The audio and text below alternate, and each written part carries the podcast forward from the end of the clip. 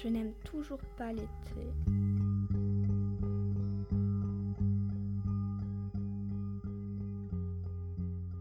Pendant les vacances d'été, quand j'étais petite et que ma mère devait partir travailler, je me tenais toute la journée jusqu'à son retour face à la porte d'entrée.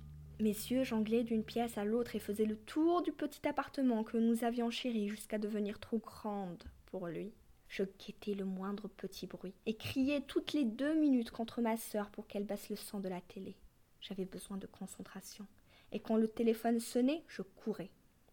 Ma mère appelait en moyenne cinq fois par jour pour prendre de nos nouvelles. D'une voix désolée, elle demandait si nous avions bien mangé les sandwichs qu'elle nous avait laissés, si nous nous étions bien hydratés, si quiconque était venu frapper et si nous avions bien brodé les fleurs qu'elle nous avait dessinées la veille. Avant, une femme nous gardait contre une certaine somme d'argent, mais des choses manquaient dans la maison. Alors, ma mère, à mes dix ans, m'avait dit qu'en son absence, c'était moi l'homme de la maison. Je suis l'aîné. La voisine d'en face avait proposé à quelques reprises de nous accueillir chez elle, mais elle avait des garçons que ma mère voyait trop en danger. À l'adolescence, les journées d'été où la peur et l'ennui me pesaient se sont progressivement transformées en temps libre pour la création. J'ai commencé à écrire pour tuer le temps. Doucement, j'ai découvert la poésie, puis la prose. J'écrivais tous les jours dans l'espoir que mes textes soient témoins de mon évolution. Je sais que quand ma mère m'a lu pour la première fois, elle a pensé avoir raté mon éducation.